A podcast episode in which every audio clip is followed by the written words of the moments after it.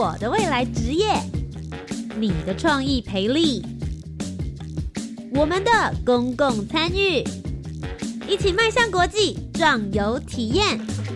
你的青春，你的青年时代，这里是青年故事馆。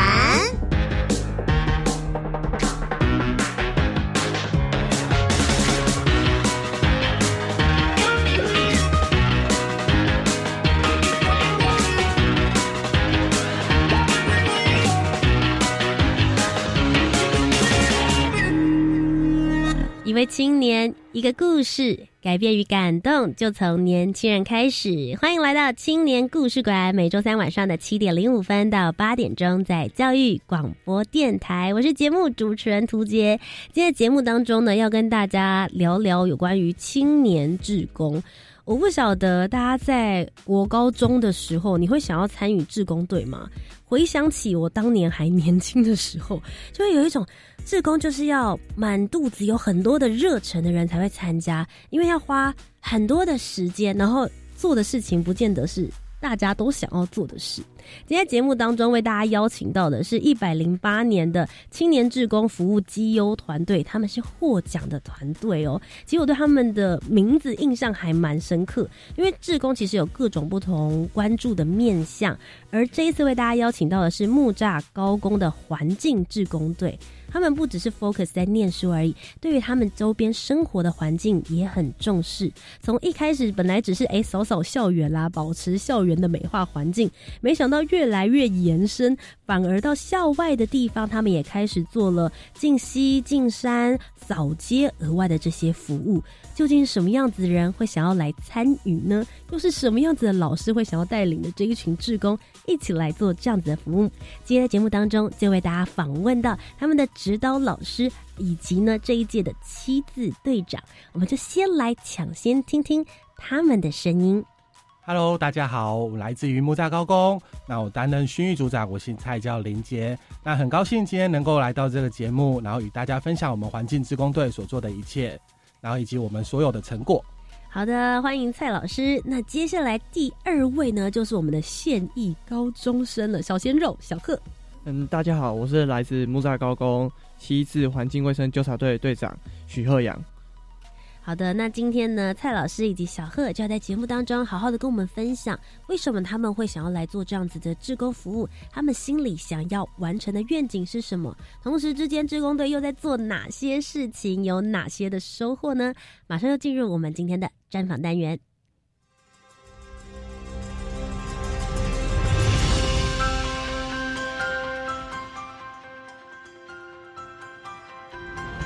公共参与。青年组织、志工服务，Let's go，一起青年行动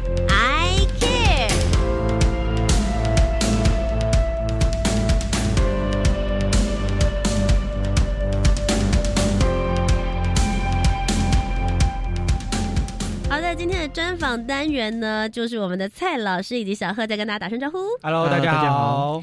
今天要来跟我们分享的就是木栅高工的环境志工队。哎，其实刚刚前面我就有提到了嘛，回想起我年轻的时候，当年啦，高中的时候，毕竟都是学业压力比较大。当年我真的是没有加入志工队。我想要先问一下小贺，身为一个优秀的青年，会加入志工队，我就先帮你加上了这个 mark。当初为什么会想要来加入学校的环境职工队？嗯，一开始我从小就开始为很多人服务，然后也会去环保站，这样帮忙什么回回收之类的这种活动。嗯，从小都是奶奶这样带我去的，然后我就慢慢开始有这种热忱，为服务的热忱。嗯，所以你觉得做这些服务的工作，能够为比如说生活、社区，或是为你自己带来些什么样子的好处呢？带来一些好处，可能就是我多了解一些什么，哪些是可以分类，哪些是怎样处理的。这样子会比其他人还要处理的好。嗯，所以其实你在不论是队上还是在班上，你都已经是可以成为这个分类回收小天王，对不对？大家一拿出来就可以秒看小小贺，这是要丢哪里？资源回收的哪一段？这样子马上就可以知道可燃不可燃，这应该要丢到铁铝类。好，小贺是从小就很有这方面的热忱。那蔡老师呢？嗯，其实在我当哎当当老师之前，其实我对就是志愿服务其实就蛮有兴趣的，所以我从呃大学开始，其实都在救国团服务。对，然后所以我觉得在带领学生上面，其实我蛮得心应手的，因为我就是曾经走过他们这样的历程。是，那我之前呃单参加的服务会比较，呃，就是跟环境比较没有关系，就是跟带小朋友啊一起有一些阅读啊，或者是有一些体验活动这样子。对，那所以呃，就是这这一次带学生然后来从事环境相关的服务，其实有蛮不同的体验这样。嗯嗯。不过其实你在学校除了带志工队之外，你是训育组长。对不对？对，你跟我想象中的训育组长不太一样。训育组长不是应该要就是你知道凶巴巴的，然后每天走来走去就哎站好哎，你那个衣服制服要扎进口袋里，类似像这样。嗯，其实其实训育组长是在学校兼办学校的活动。嗯，那觉得我觉得我做事的态度就是面对事情呃要严谨来面对，所以我其实。呃，我们的我的小孩都知道，呃，我在面对活动的时候，就是不容许任何一点差错，所以我们是会很严格在看待每一个活动。但是私下，我觉得我可以跟学生是亦师哎亦师亦友的状态，然后我们可以一起去做很多的事情，然后有不同的体验。是，那这一次呢，最主要在节目当中就要来好好的分享一下，你们在这个环保的志工队里面，你们究竟在做哪一些不同的项目？一开始其实就有提到，你们是很早嘛，在八十六年的时候，你们就已经开始成立设立。不过一开始据说不是为了周围什么社区环境，只是为了。校园里面是没错，我们呃环境志工队从八十六年开始，呃依照环保局的一些相关政策，然后开始成立。那当初其实一开始啊，就是因为校园其实也是蛮大的一个空间，它毕竟也是私有地，那也是需要有人维护的。那很多空间其实透过学校同学一起来努力的话是不足的，所以我们还是会有一些呃需要自工队的小孩一起来帮助我们学校的一些维护。嗯，那所以我们当初在设立的过程就只有很简单，就是单纯只有做学校。那一直是到九十四年开始，我们在东南科技大学教授的协助之下，呃，因为我们学校刚好在景美溪的旁边。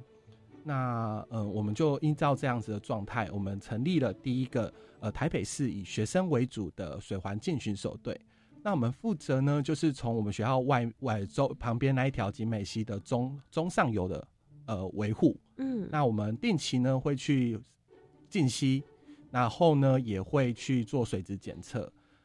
在检测的过程里面呢，如果说有任何的状况，我们会可以定时汇报，然后呃，希望集美溪在我们的维护之下可以更好。那从一百年一百年开始，呃，因为环境教育呃的推动之下，然后也通过了环境教育法，那所以我们呃一直在思考说，我们可以针对环境做更多的事情。因此，我们这几年开始之下呢，我们环境职工队除了原本的校园开始往外扩展呃进溪以外呢。因为我们刚好学校也在猫空旁边，所以呢，我们就会去进山。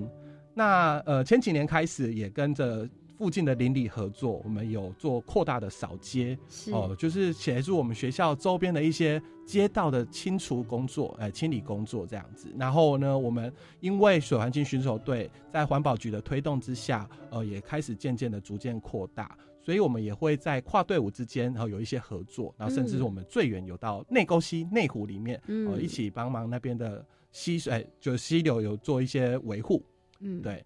那这几年，我们学校还有老师，呃，一起在协助推动之下呢，我们会协助呃每年跨年晚会。他们跨年晚会结束之后的一些环境啊，以及垃圾的分类。对，那以上就是我们这几年开始哦，陆续呃从学校开始扩展到外面所做的一些相关事情。嗯，我们简单其实了解了木栅高工的环境志工队，不论是你们一直过来的严格，还有你们最近做的这些事情，真的是让我蛮意外的。你们扩大的范围，就是关心的地方越来越多了。那我就很想问一下小贺，你既然身为七字头现在的。队长来说的话，现在目前整个志工队里面有多少人一起在做服务呢？目前高一加高三的话，目前是大概五十多位学生在开始服务学校。你们到高三还要再继续在志工队里面？我以为那个时候大家都已经是比较就是认真在准备，比如说接下来的考试了。为什么？你有问过为什么这些高三的学生自己都还会继续愿意来参加志工队的活动吗？就可能放不放不下心那个学弟妹吧，就觉得还是要回来跟着学弟妹们一起打拼。对，你们这样子做志工服务的频率，就是活动来说的话，大概平均，比如说每周都要做吗？还是说几个月一次呢？呃，我们学校的服务的话，大概是每天。在一定都是每天对每天的中午以及放学后，一定都会有呃针对学校的部分有做一些清扫的工作。等一下，可是清扫学校不是原本就是他没有参加自工队的人也应该要维护的吗？哦，那就是除了这个以外啊，我们其实还有学校，其实不只有呃平常的一些清扫工作啊，以及像我们资源回收的一些相关分类工作啊，还有一些呃校园周边的街道，其实那都是需要人力去维护的。那它不是在校内空间，那如果说我们呃学生走到校外去的话，那个安全是有相当的考量，尤其现在很多呃家长其实都会很很很宝贝自己的小孩。嗯对，那所以我们就是都必须号召我们这些相关的志工队一起来协助。了解，所以其实还有很多的角落，甚至是哎，比如说大家把垃圾分类放到学校的回收场之后，其实也许有些没有分类的这么详细，不是每个人都像小贺一样一眼就可以看穿，就说 啊，我已经服务很多年了，我知道它该放哪里。有的时候还是需要再做一些后续的整理跟方式。那其实刚蔡老师有跟我们分享了很多志工队里面实际在执行的一些活动，以及你们在做的一些志工服务。小贺可以帮我回想一下，从你高一加入志工队一直到现在，你参加过哪几个呢？呃，考场服务有会考，还有统测、学测这些都做过了。考场服务要做些什么？就是环境整洁，还有有些考生不知道自己考场在哪，我们要把他引导到他们的考场去。哦，OK，所以他们是在木栅高工里面考试，对，然后你们就等于是木栅高工的导览员，嗯，没有错就。是哎、你们不要紧张，我现在告诉你应该要去哪里才是正确的路。好，考场服务还有呢？嗯，还有一些像是新生报道之类的，这也是我们的工作范围。是，还有那个新生领制服，这也是我们要帮助他们的。嗯嗯，蛮多学校方面的一些服务内容。那如果在环境方面的活动呢？环境方面活动，就是我们有时候寒暑假会带队一起去学校附近的公园啊，或者是街道上嗯扫一扫，帮助那个环境会更美好。你们去街道上扫的时候，是比如说老师说好，我们今天接下来就扫这一条街，然后大家就从学校里面拿扫具出发，这样子吗？嗯，对，对，然后你们去扫街的时候，会遇到比如说当地的邻里啊或街坊邻居跟你们讲话吗？嗯，会啊。他们会跟你们说什么？比如说，哎、啊，你们怎么在这边打扫？然后我们就会说，嗯啊，我们就被小，我们就被处罚，没办法，不是吧？你们不是自愿加入自工队的吗，？就跟他们邻居开玩笑。他们当真了怎么办？所以你们也是用一个很幽默的心情啦，放其松实其实心态。这个我倒可以分享一下，我蛮有感的、哦，就是在我带接触这个自工队的第一年啊，其实我们带出去扫街的时候，嗯，哦，那个我们是从呃我们学校区公所附近，然后沿途一直扫回来。对，那在这个过程里面，就是我们会扫，主要注注重在于人行道以及公车站牌，嗯因为这个地方其实很多那种烟蒂就会被乱丢。我可以问一个问题吗？不好意思，我对于街道跟人行道需要有志工服务队的孩子们去扫这件事情，我我想说，这不是应该就是你知道，一般来说官方或是政府方应该也会有负责扫街的人哦，没？错，可是他们的人力其实是有限的，然后有些我，所以我们会呃，有些街道其实是不一定有清道呃清扫的人在写维护的，嗯对。那所以以我们就会去盘点这样的负呃这样的街道，然后我们来清扫。嗯那呃回过头来就是我们刚才上次刚才讲的，就是在我们清扫的过程里面啊，那个呃就是一个老伯伯，然后就看着我们学生怎么穿的制服，然后拿着嗯扫具在那边捡烟蒂。嗯然后他就说：“哦，你们是一定偷抽烟哦，所以才会被拿在这里处罚。”所以其实当下我很大的一个感触就是说：“哦，原来现在我们的小孩在外面做这些服务，对人家就是真的对社区民众来讲，他们就是被处罚才会来做这件事情。这其实也是让我蛮大的感触。嗯就我们呃一直推志愿服务这么久了，结果大家对于学生主动来做这件事情，大家的观感却是第一个印象不是说哦他们好努力来为学为就是这个社会服务，而是是他们是被处罚了才会做这件事情。我觉得这社会的刻板印象啦，没错。虽然我们不断的一直在推动志工服务，也越来越多，真的是有很多的青少年、青年愿意加入这样子的志工服务的行列。可是大家第一眼看到的时候，我觉得可能心里会有一种，啊，我自己可能不太想要花时间去做这件事情，他们怎么可能是自愿的？有时候大家会从这种点出发。可是我觉得随着教育。的过程之中，如果开始哎这一代的教育青少年，或者是上一代的青年们，大家都有这样子的感觉的时候，下次他就会觉得说，哎呦，那也加乖哦，大家一起来做。所以这也是我们在做扫街很大的一个目标，就是说，呃，透过我们实际的行动，可以影响我们社区的民众对于我们做这件事情的观感。嗯，然后我们在扫街的过程里面也会做一些宣导，然后也希望大家可以跟着我们一起。身体力行来做这件事情，我们都知道环境很重要，然后它也是我们呃一直生活在的空间。可是我们实际真的有在去做行动的人，其实真的非常还是相对的来的少。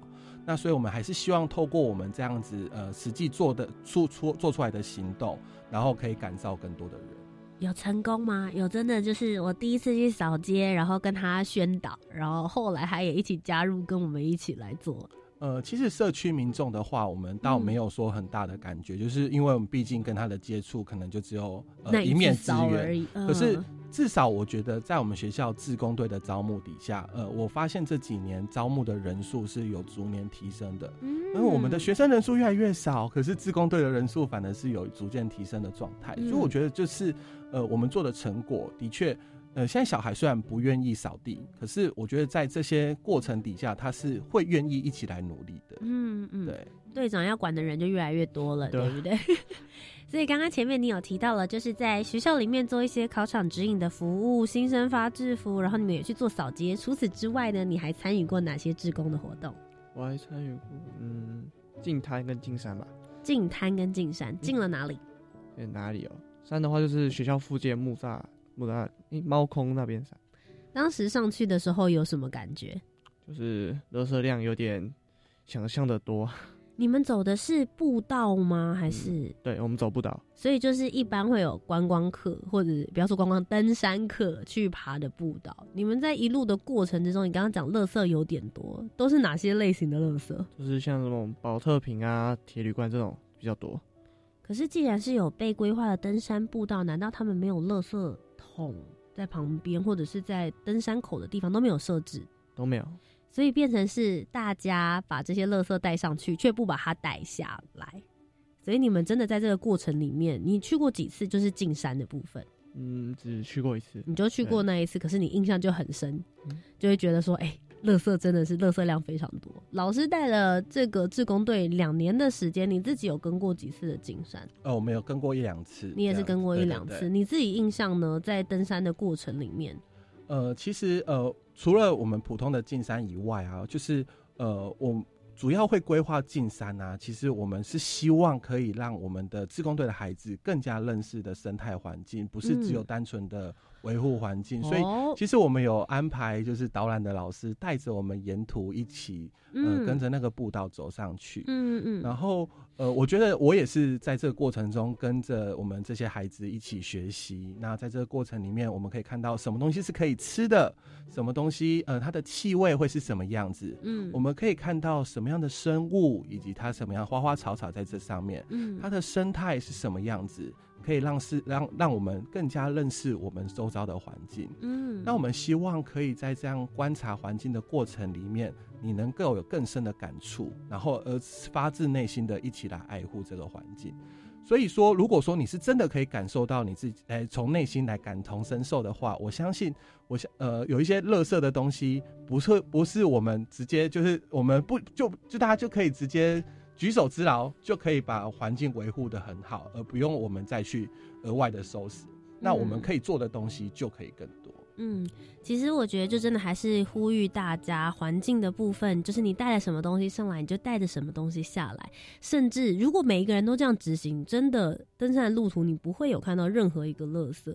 那因为现在还有很多需要大家共同一起维护的地方，我们也可以呼吁大家说，不只是等志工队上去捡，也许大家在登山的过程之中的时候，也可以随手帮我们带一两个垃圾下来，每个人都带一两个，然后也把你自己的带下来。其实这个不论是是登山的环境，甚至生态的环境都会变得很好。毕竟有的时候。环境保育好，不只是为了登山客而已，没错，其实是为了这些大自然的。你们刚刚讲到自然生态、动物、植物们，那是他们生存的家。我想问一下小贺，你自己去进山一趟下来之后，你自己心里有什么样子的感触吗？嗯，就是觉得为什么会有，就是你自己的垃圾，然后你居然丢在那边不自己处理，哎，你这样子心态会不会就是拖累我们太多人？嗯。那会有什么话想要对之后再去登山的这些客人说吗？嗯，就自己带上去的垃圾就自己带下来，不要再破坏生态了。嗯。麻不要再麻烦到这些这个 志工队的孩子们，大家还可以再去做其他更多不同的一些志愿服务。好了，我们今天节目的第一阶段呢，跟大家分享了我们木栅高工的环境志工队，他们究竟做了哪些事情？其实他们还有更多更多的故事可以跟我们好好的来做分享。在节目第一阶段，我就先请他们为我们推荐一首歌曲，接着我们就期待第二阶段的节目单元，谁要先推荐？好，那这边我要跟大家推荐的是，呃，因为我们刚好也是环境职工队，嗯，那呃，真的也想让大家听听地球的声音。那虽然我们现在还是有很多的努力空间，那我就是要推荐的是《地球在哭泣》。那我们接下来就一起来听听这首歌曲，稍待一会儿再继续回到青年故事馆。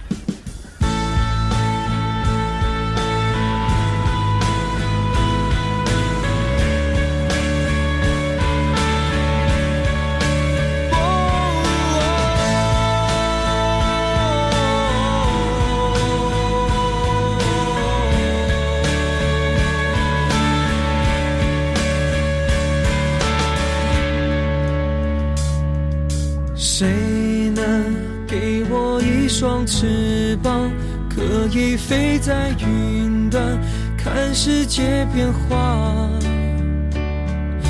看北极融化的冰山，北极熊在逃难，与谁有关？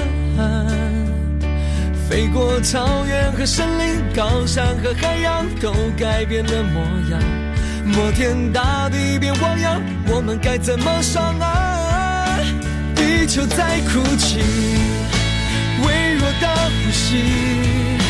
原谅我自私，毫不在意，伤害了你。不要你哭泣，曾经的美丽。抢救你的爱，要比从前更加珍惜。不要你哭泣。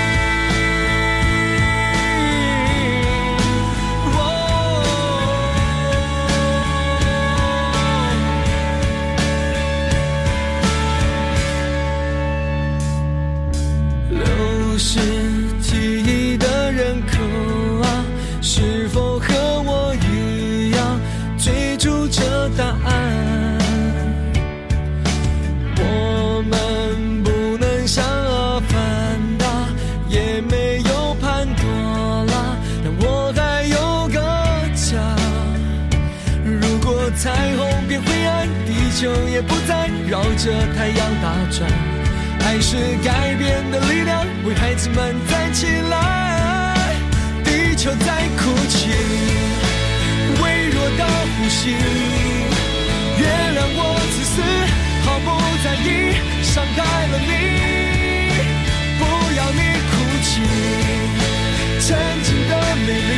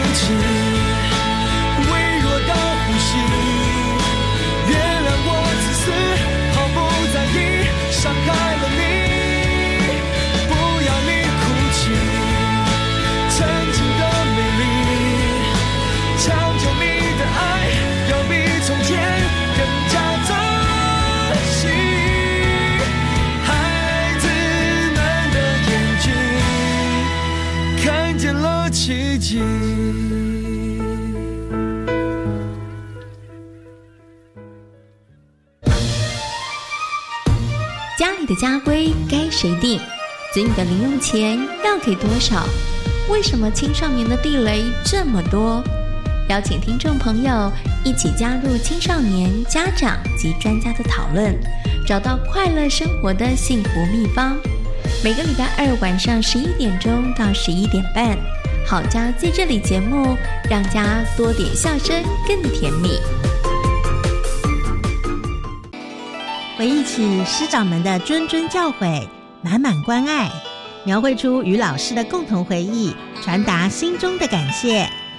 一百零九年共享教师节，邀请大家透过一幅幅作品，回到学生时期与老师们的共同回忆，和老师说声谢谢。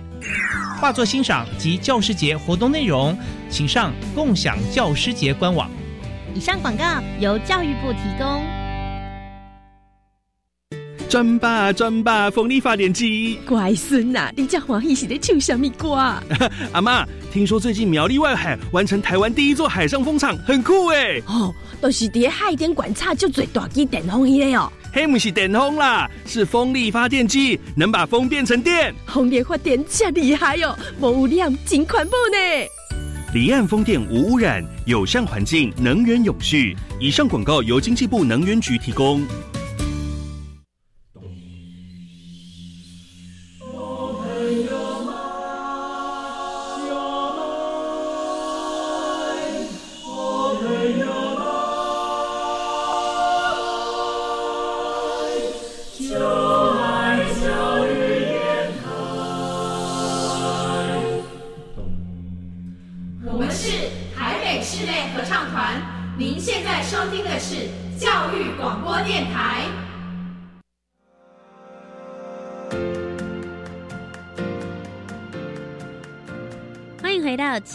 故事馆，我是节目主持人涂杰。今天节目当中要跟大家分享更多有关于木栅高工的环境志工队的故事。欢迎我们的老师以及队长。Hello，大家好，来自木栅高工环境志工队，我是蔡老师。嗨，大家好，我是来自木栅高工七字环境卫生纠察队队长许鹤阳。好，今天呢，刚刚在节目的第一阶段，我们大概知道了木栅高工的环境志工队在做些什么样子的事情。其实最主要他们就分两个啦，一个是他们的环保的卫生志工队，另外一个就是水环境的巡守队。从点一开始，从校园开始出发，把校园管好之后呢，接下来就扩大到学校的附近，也希望呢，大家都可以拥有一个美好的社区环境。进山、进溪，这都是他们的范围。那我们接下来呢，就要在节目当中好好的来听听他们在做志工的过程遇到了哪些的人事物的跟故事，有哪些事情让你们觉得印象深刻的呢？我们就从老师先发喽。好，那其实我觉得印象最深刻的哦，不外乎就是。呃，我接触了那么多的学生，那就是在这个过程里面看到学生的成长。嗯，对。那呃，我们先从学生的角度开始看起哦，就是呃，我会发现我们的小孩其实都是很肯做，而且刻苦耐劳。那让我印象最深刻的就是这几年我带到小孩啊，就是很容易呃，因为他可能什么事都不会做，做环境的事情对他来讲相对来的简单。虽然可能是平常人不愿意做、最不起眼的事情，那可是呢，对他做起来非常非常的简单。因此呢，他在这服务的过程里面找到了自信。所以吼，这是呃，曾经那个小孩就是在我们面前里面，他可能是跟家人相处的都不融洽，而且在班上啊也都找不到朋友，而且不太与人沟通。可是经过我们的服务过程里面，虽然我们是做服呃就环境服务的。可是他却可以在这样的过程里面，哎，跟学弟妹，哎，可以互开始学习打交道，跟同学之间可以互相合作。最后呢，我们在去年的呃自呃比赛里面，他可以站上台，跟所有的评审委员分享他在这过程里面，他是他的心路历程，以及他是如何成长的。哦，我觉得他在我的眼里面看，原本一个不开不善表达、不太会讲话的孩子，当然可以站在台上跟大家分享。哦，对我来讲，哦，非常非常的感动。就是说，我们的孩子里面真的是肯做，而且在这里面可以找到自信，然后呢，嗯最后他可以找到他喜欢做，而且更想要去投入的事情。那嗯最后他今年毕业，他也可以从呃，他在就是也可以读相关的科系。嗯，对对对，我觉得可以在这个过程里面哦，真的让我非常的印象深刻。嗯，其实我觉得蔡老师分享印象深刻的事情，很明显，他就是用一种老师，甚至是一种慈父的心态，在看着在志工队里面成长的这些同学们。因为你刚刚听也听到他的分享，很多人就会想说啊，我今天志工遇到了什么样子的事情？那他其实是在观察、照顾每一个来到这个团体里面的孩子，这些孩子对环境关心，然后老师关心的这些孩子，其实就是没错。一环扣着一环的。小贺，你呢？有什么印象深刻的事情可以跟我们分享？嗯，印象深刻的时候就是我一年级的时候，我去担任那个会考考生服务的活动主办人，然后我那哇，你主办哦，就是编排整个活动的流程。是，嗯，啊，那一次我学到蛮多啦，就是原本不会人力分配啊，就学到了，然后还有嗯。运送一些值收物啊，还有一些需要的物品，这样子，然后还有引导一些学学弟妹们去他们的考场考试。嗯，那是你第一次担任总筹的角色吗？对，那是我第一次。那你当时可以运用的人力大概有多少位？你还记得吗？就是志工队当时一起来帮你一起做志工服务的这些人，大概二十五位吧。二十五位哦，那不少哎。而且其实因为在做考生服务的时候，是大家都四散在各个地方，你们不可能随时聚集起来，一直要发号施令，对不对？嗯，对。所以第一次做这样子的总筹角色，你自己觉得最难的地方在哪里？最难的地方就是在你在帮他们排班排那个任务的时候，嗯因为有些人的个性不太合，如果说你把它排在一起，他们会吵架。那你这样子，你整个活动流程就不太顺利。哦，所以你还要考虑到大家彼此之间的性质关联。对对，如果这两个人不合，把它放在一起就不好。所以你除了考虑到性质方向，你还会考虑到哪些来分配任务给他们？是他们每个人的专长不一样，但是我们这个环境的环境部分的自工队就有分两个，一个是环境的检查，另外一个就是垃圾分类的。是啊，我们会有垃圾分类的，那我就会多排一点给他们使用。哦，OK，所以就是看他自己本身的背景知识的调性啦，你自己也会做一些平常观察。所以其实当一个总筹的角色，你是不是也觉得没有办法说，哎、突然空降，我就是啊，你今天这个团队给你管，你其实是需要透过一些日常的观察，跟他们有相处之后，才能够真正成为一个好的队长的。嗯，嗯对。好，所以就很了解这些志工队里面你的队员们的调性，也是当队长非常重要的一个特质。那再又继续回到老师啊，老师在这个过程里面，你刚刚提到的是学生的部分让你印象深刻吗？还有别的地方吗？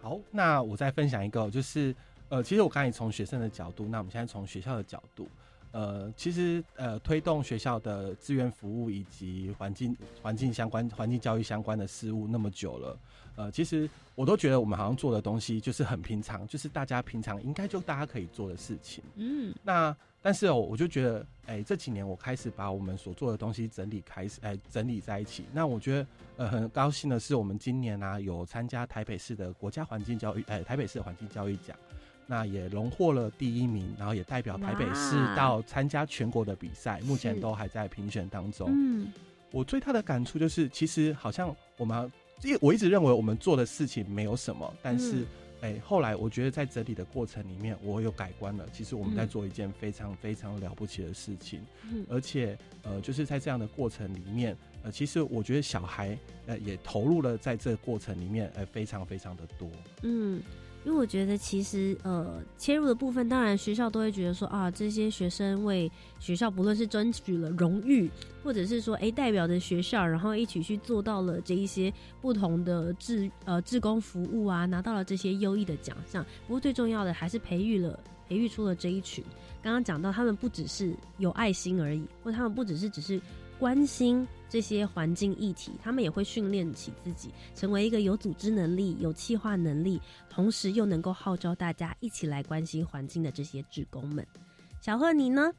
刚刚老师其实有提到了这么多的一些面向，你都是参与其中的一份子，诶，包含现在在评选参加全国的竞赛，你就是七字头的队长。你自己对于这整个团队跟你一路以来的服务过程之中，还有什么觉得不得不分享的事？觉得应该是我最意外当上这个七支队长吧。嗯，你们这个队长是怎么决定的呢？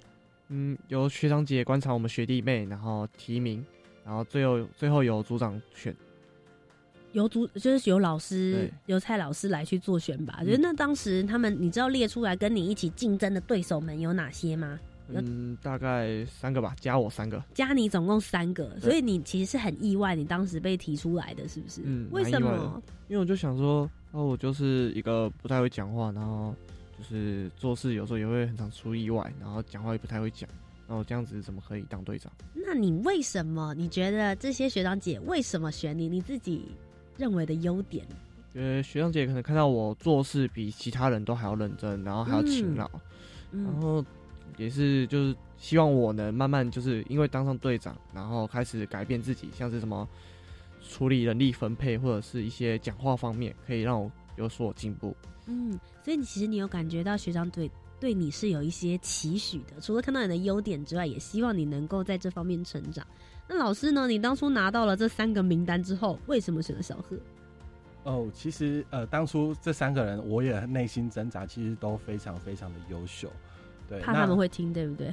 哎，呃，其实真的是很优秀。其实我觉得我们的小孩愿意留在这里，其实都已经比其他同学来的优秀。能够被遴选出来三个，其实已经非常不容易了。对，而且都可以待、待满一整年，然后嗯做了那么多服务，而且我就说我们小孩真的是刻苦耐劳，很好操。还没有被吓走。对，还还没有被吓走，愿意留在这里，然后还愿意接任干部来带领下一曲下一届的学弟妹，我觉得都已经很了不起了。嗯那其实我觉得我们在担担任队长的里面呢，其实我觉得从刚才队长在分享的过程里面就可以听到，嗯其实我们不只做环境，我们希望说我们可以将我们的功用发挥到极致。嗯就是我希望我们的小孩都可以尽可能的去学习。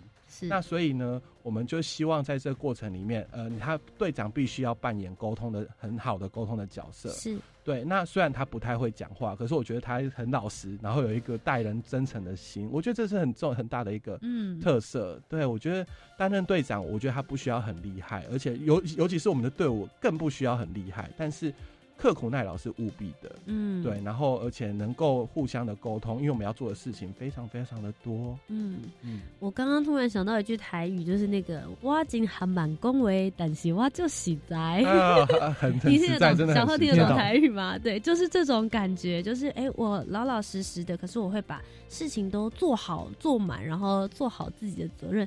其实确实就像老师刚刚讲的，队长不一定要是最厉害的人，可是他要是最愿意做，而且最愿意去沟通的人。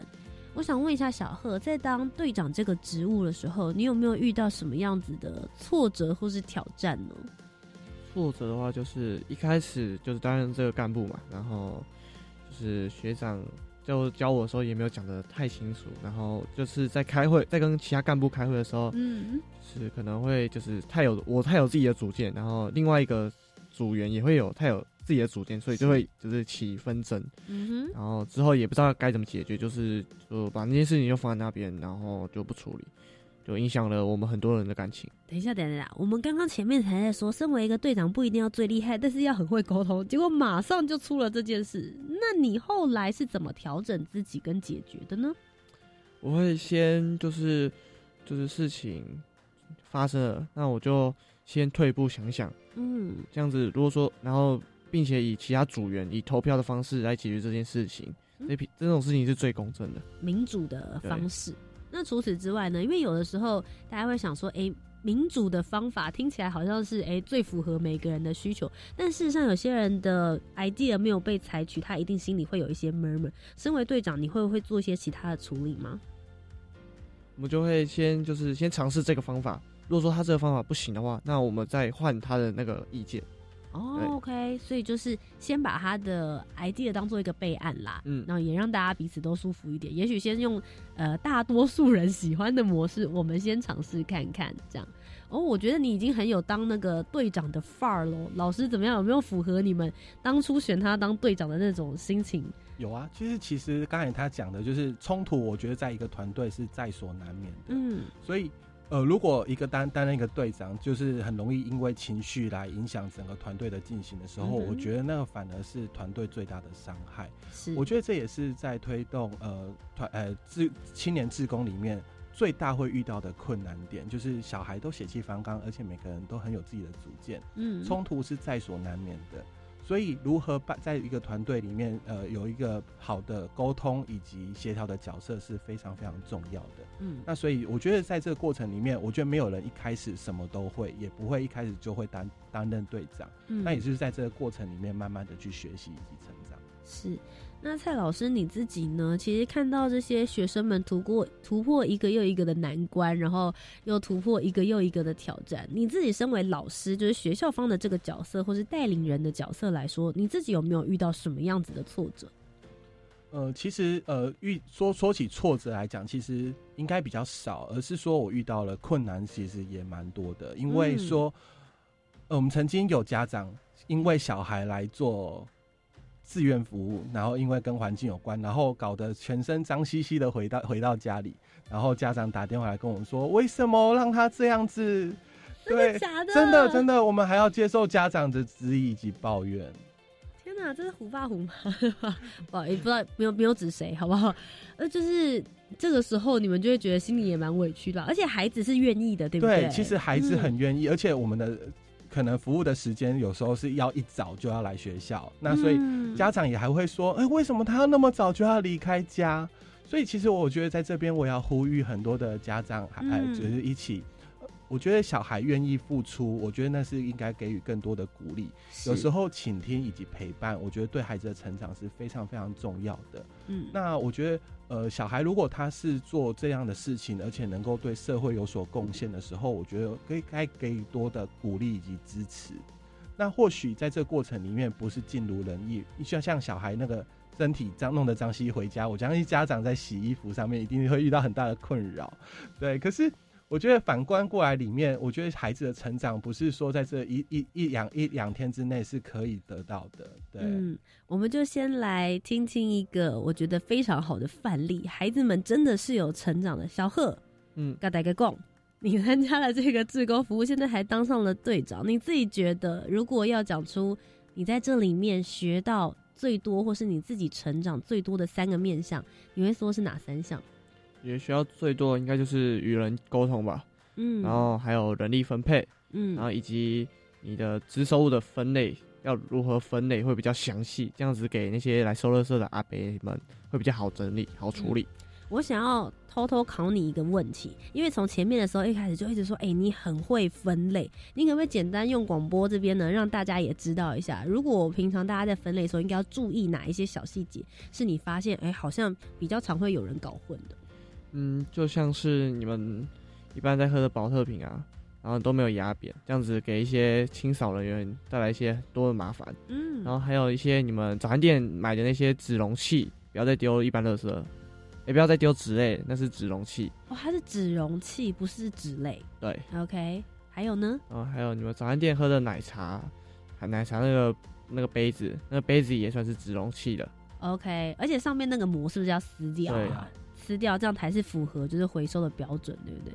他举的例子都非常的学生生活，其实也就是大家一般大众里面，我们其实会常常遇到的几种，好不好？在这个回收的过程里面，我觉得第一件事情是唤起大家的环保意识。如果你愿意从都没有要回收，然后开始进入回收，我觉得就是一个很大的进步。接着就是下一步，小贺刚刚教大家的。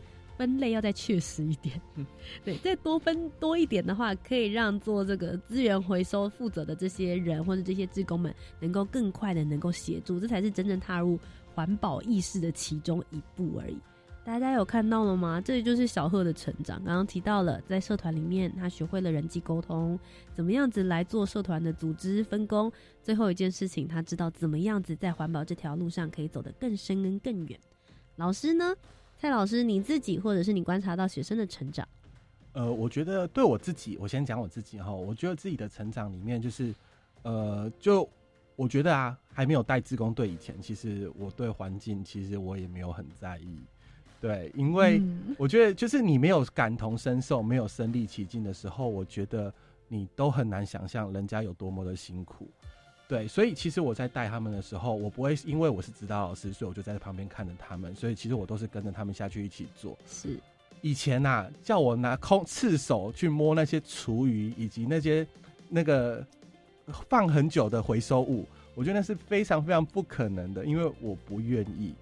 对，因为我觉得那是很脏的东西，呃，尤其更是沾过别人口水的东西，我觉得要我去碰，我觉得更不可能。对，可是我觉得我在这个过程里面，我也受到学生的感化，就是啊，我就看到小孩要因为要完完成这件事情，他真的就是手下去就开始做了。我我觉得我们的小孩每一个人都可以这样子有这样的人能耐，对，所以我觉得我自己也被他们呃的感受，哎，就是的行为有有一点感化，对，感化了。那所以回过头来，我们来看看这个学生在这个过程里面的成长。我们大概只简单分成几个面向哦，呃，第一个就是呃，除了我们因为既然是环境职工队，那我们当然就会呃注重他们相关的环保知识。那为了提升这些过程，哎，我们就有办理一些课程，呃，我们有去参访过呃十三行文化博物馆，然后污水处理厂，甚至是我们学校附近的木材哎焚化厂，然后去了解一些垃圾焚哎焚烧啊，以及它会产生的一些相关的热能的处理问题。那呃再来就是我们有到呃，因为木栅产竹，对，那我们有去认。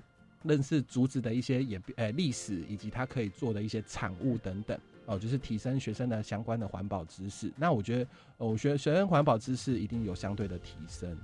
那第二个，从队长刚才的分享里面就知道，我们的志工队其实要做非常非常多的事情。那而且我们既然是一个团队，那所以我觉得在这个过程里面，他们可以学习到的是沟通合作哦，以及协调的，就是能力，因为他们彼此呃各队之间要互相的沟通。然后彼此互相合作。那在这过程里面，我们还会办理一些大型的活动，就像刚刚队长分享的，呃，我们会兼任学校的考生服务队。那呃，那考生服务队不是像大家所哎所看到的，可能就只是站在那边，然后引导，哎，好像他们自然而然就会。更哎，不要呃，自己我们自工队都还要训练，更不用说一般社区民众。对，那。在这个过程里面，他们就必须呃要互相的去沟通，然后怎么去跟家长以及民众应对。那我觉得这在能力上，哎，沟通的能力上有所提升。那最后一个当然就是训练他们在表达的能力。呃，今天很荣幸能够来上图杰的节目，也是因为呃，我们也希望可以把握每个机会，将我们所做的事情让大家知道。呃，虽然不见得是呃很丰富，但是我觉得在这个过程里面，我们也训练呃我们的孩子可以去。呃，分享以及交流，这也是我们每年去参加呃青年志工呃绩优团队竞赛的一个很原因。我们希望在这个过程里面跟其他的志工队一起交流。呃，尤其在交流里面，我们发现一件事情哦，做环境的队伍非常非常的少，大家比较多去做人跟人文有关的，包含带小朋友或者是老人的服务，对。可是真的很少去做环境。那透过我们的这样的交流以及互动，那我们大家可以彼此。分享一下我们在做的事情，然后呃也训练在这过程里面呃他们的口语表达。那那是这三个以上这三个面向，是我觉得在这过程里面看到学生最大的成长。今天呢，其实非常谢谢蔡老师以及小贺来到青年故事馆当中，跟我们分享很多有关于环境的志工队最近在做些什么样子的事情。你会发现，他们不仅仅只是做志工，只是关心环境而已，其实对于他们自己本身的成长都是非常非常有帮助的。接着下一个单元，就来听听蔡老师以及小贺平常都看些什么样子的书，看些什么样的电影呢？I think, therefore I am. 我思故我在。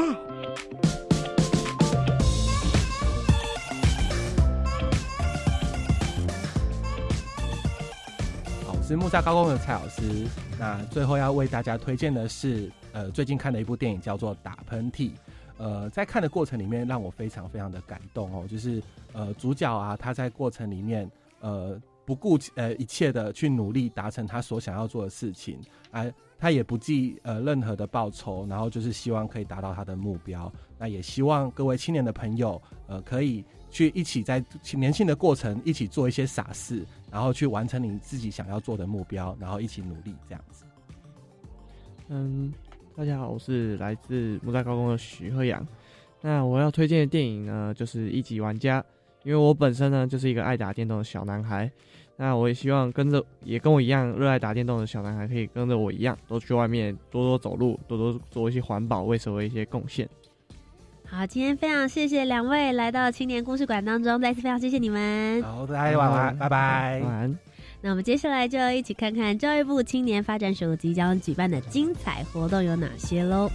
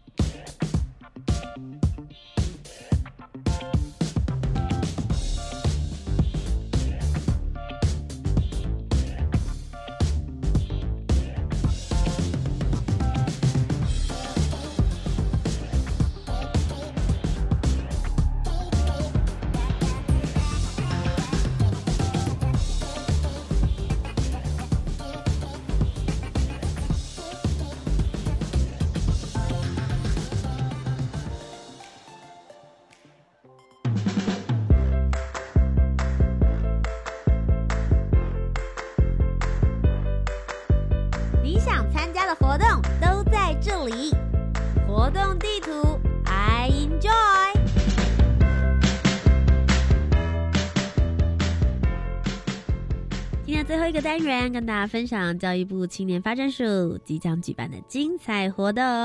首先，第一个就是超暖青年国际偏乡轻盈的行动计划。这个行动计划现在正在征建，从即日起一直到今年的十月三十号为止。为了能够鼓励青年来关注国际偏乡以及高龄人口的服务这几个议题，你可以用自身的经验，或是结合专业技能。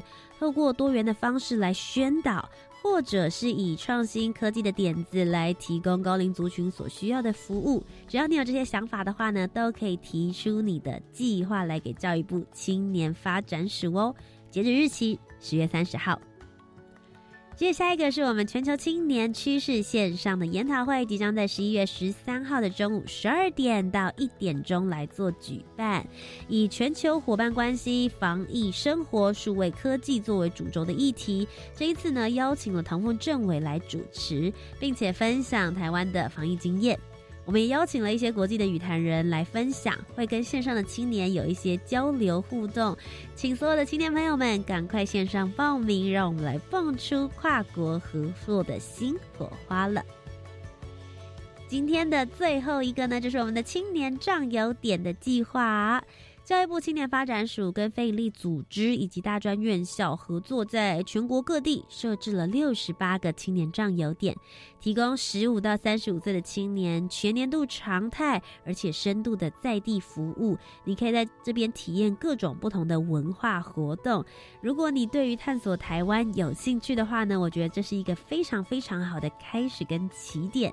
欢迎你可以到壮游体验学习网来报名参加。一起来一场台湾的深度探索体验吧！以上的三个活动呢，在教育部青年发展署的官方网站都可以查询得到。以上呢，就是我们今天的青年故事馆。如果你喜欢的话，不要忘记每周三晚上的七点零五分到八点钟，在教育广播电台。